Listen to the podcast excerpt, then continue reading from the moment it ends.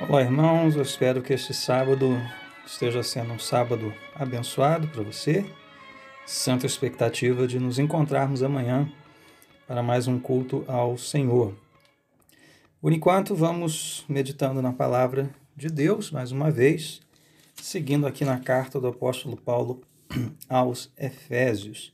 E hoje nós vamos ler e vamos meditar juntos sobre mais uma oração do apóstolo Paulo.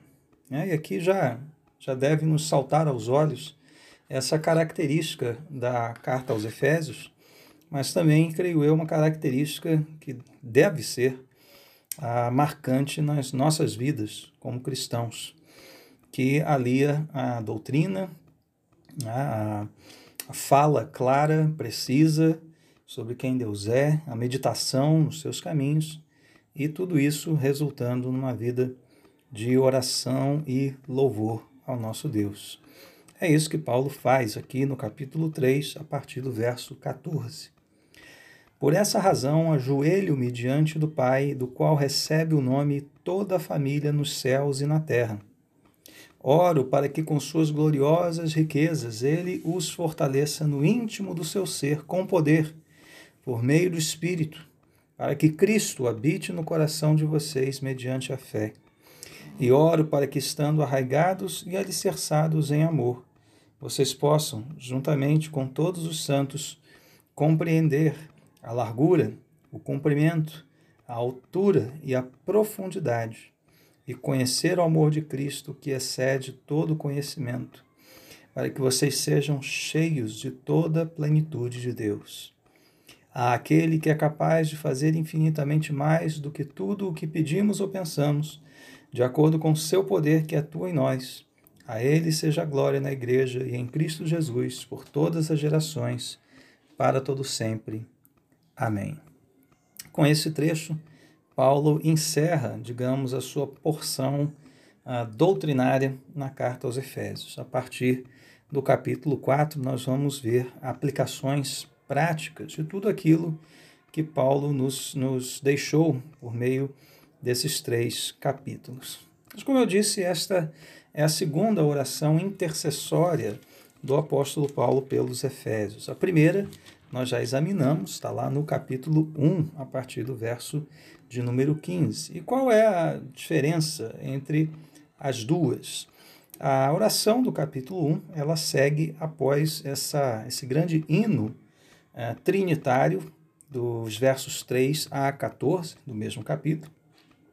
E uh, pode, pode ser que essa oração responda à seguinte pergunta: Como nós oramos, como igreja e pela igreja, uh, a partir do momento que percebemos quem Deus é?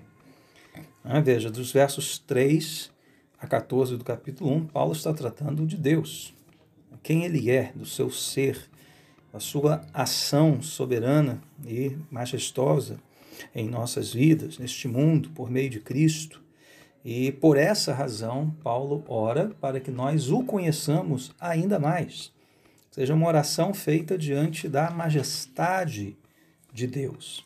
A oração do capítulo 3, igualmente intercessória pelos Efésios, pela igreja, é uma oração que vem após a porção é, é, explicada ontem, na qual Paulo fala a respeito do seu ministério e do mistério que lhe foi dado a conhecer.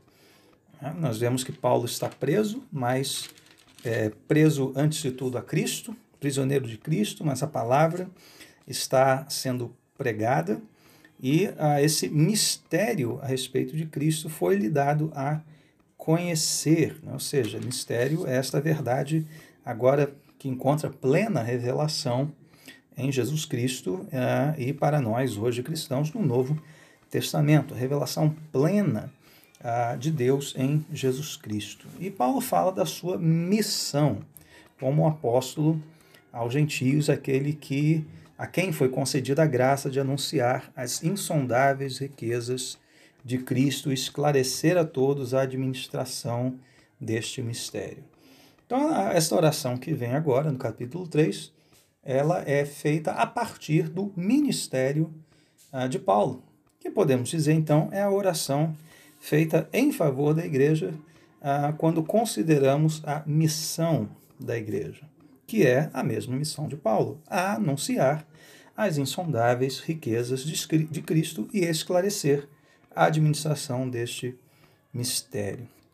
Ah, e é por isso que Paulo é, se põe de joelhos, porque essa não é uma missão simples, essa não é uma missão é, que a gente possa fazer de qualquer jeito. Ela começa dizendo, por essa razão, ou seja, considerando o ministério e o mistério, é ajoelho-me diante do Pai. É, normalmente um judeu ora de pé, olhando para o céu, com a mão erguida, né, levemente erguida, mas aqui Paulo se põe de joelhos, uma postura de humildade, mas também de urgência. E ele se põe de joelho diante do Pai Celestial, do qual recebe o nome toda a família na terra. Né? Aqui há um jogo de palavras, porque a palavra família em grego ela é muito semelhante à palavra pai. Então, desse modo, é, talvez Paulo queira dizer que a família extrai seu nome e a sua existência do Pai Celestial, é, do Deus que é o nosso Pai. E é por isso que nós podemos nos dirigir a Ele em plena confiança. Bom, diante de quem Paulo ora? Diante de Deus, o Pai. Pelo que ele ora? E aqui fica um pouquinho difícil distinguirmos quantos pedidos exatamente nós temos aqui, dependendo da versão que você leia é, na sua Bíblia. Mas aqui Vamos seguir o texto da NVI. Então, Paulo ora para que, com suas gloriosas riquezas, ele os fortaleça no íntimo do seu ser. Então, veja, há uma necessidade nesta missão de nós sermos fortalecidos, porque, como eu disse, não é uma missão que possamos realizar por nós mesmos. O mistério, o, ministério e o mistério não são coisas é, fáceis de nós levarmos mas Deus nos promete, promete nos fortalecer e nos fortalecer no íntimo, ou seja, no nosso ser interior, né? naquilo que há de mais profundo no nosso ser, naquilo que nos distingue como seres é, criados à imagem e semelhança de Deus, o nosso ser interior. Ele promete fazer isso com poder por meio do Espírito. Novamente, este poder não vem de nós mesmos. Paulo já falou sobre esse poder ah, também no capítulo 1, o poder que atuou em Cristo na ressurreição, agora é o poder que atua na vida da igreja e é o poder que nos fortalece para a missão. É um poder que nos fortalece no íntimo, ou seja, é algo que vai além ah, do nosso é, físico. Nós podemos nos fortalecer, nossos corpos, fazendo ginástica, mas o íntimo, só Deus, por meio do seu Espírito, pode fortalecer. Para quê? Para que Cristo habite no coração de vocês mediante a fé. E a pergunta é: já não habitava? Sim, habitava, mas para que Cristo continue fazendo morada, ou, na segundo a NVI de estudo aqui, sinta-se totalmente em casa, que Cristo fique em casa, dentro de nós, no nosso coração. Ou, ou, pensando de uma outra forma, que Ele seja Senhor pleno do nosso ser interior. Né? Nós sabemos que há uma luta constante para que é, para o, é, que o senhorio do nosso coração seja um senhorio exclusivo de Cristo. Muitos outros senhores procuram ah, tomar o nosso coração, muitos ídolos, mas que Cristo habite no nosso coração plenamente, de maneira única, por meio da fé. Paulo prossegue dizendo que nós, para que nós estejamos alicerçados e arraigados em amor. E com isso né, estabelecido, nós possamos, juntamente com todos os santos, compreender. Então, vamos por partes aqui. Né? Ou seja, o amor é este firme alicerce no qual a força da igreja é, brota, a partir do qual a força da igreja brota. Agora é curioso aqui, né? Porque Paulo pede para que, juntamente com todos os santos, nós compreendamos algo que excede todo conhecimento.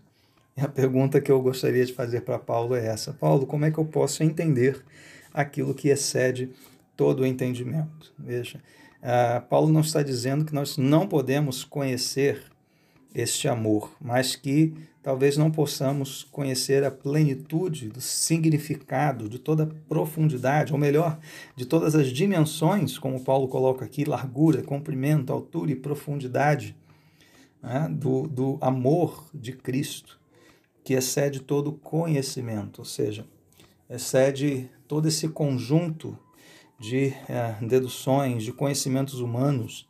É, nós não podemos, talvez, expressar de maneira plena o que significa este amor.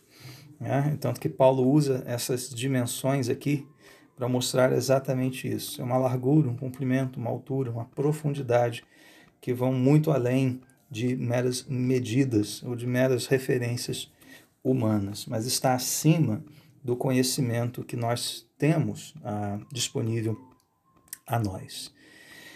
E Paulo, então, é, prossegue dizendo com a finalidade disso tudo, para que vocês sejam cheios de toda a plenitude de Deus. É, são para que Deus habite em nós e nos preencha de maneira plena. Como é que estamos orando, meus irmãos, pela igreja diante da missão da igreja neste mundo? Né? Será que estamos pedindo isso? Isso é o que nós devemos pedir. Se está na palavra, é o que nós devemos pedir. Esse fortalecimento no íntimo, esta habitação de Cristo como Senhor pleno dos nossos corações, para que o nosso amor é, estabeleça firmemente a vida da igreja e para que nós ah, compreendamos esse amor e vivamos neste amor ah, a fim de sermos cheios de Deus. Não cheios ah, das ambições mundanas, não cheios apenas de meras informações a respeito das coisas, ou de informações até mesmo a respeito de Deus, mas sim cheios do próprio Deus.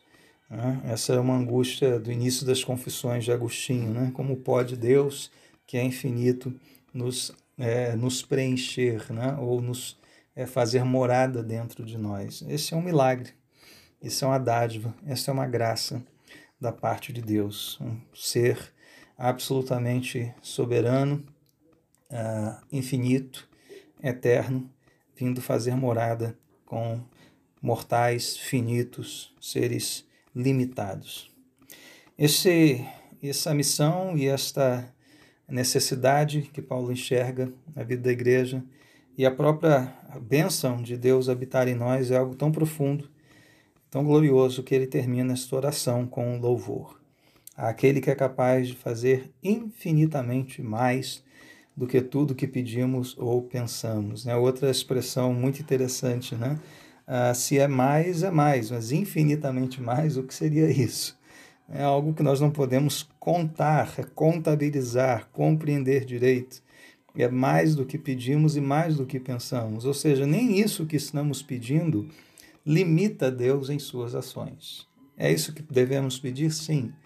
Mas até mesmo ao pedirmos isso, Deus ele tem todo o poder de fazer muito e muito mais. Veja, de acordo com seu poder, mais uma vez Paulo enfatiza que o poder vem de Deus, mas que atua em nós.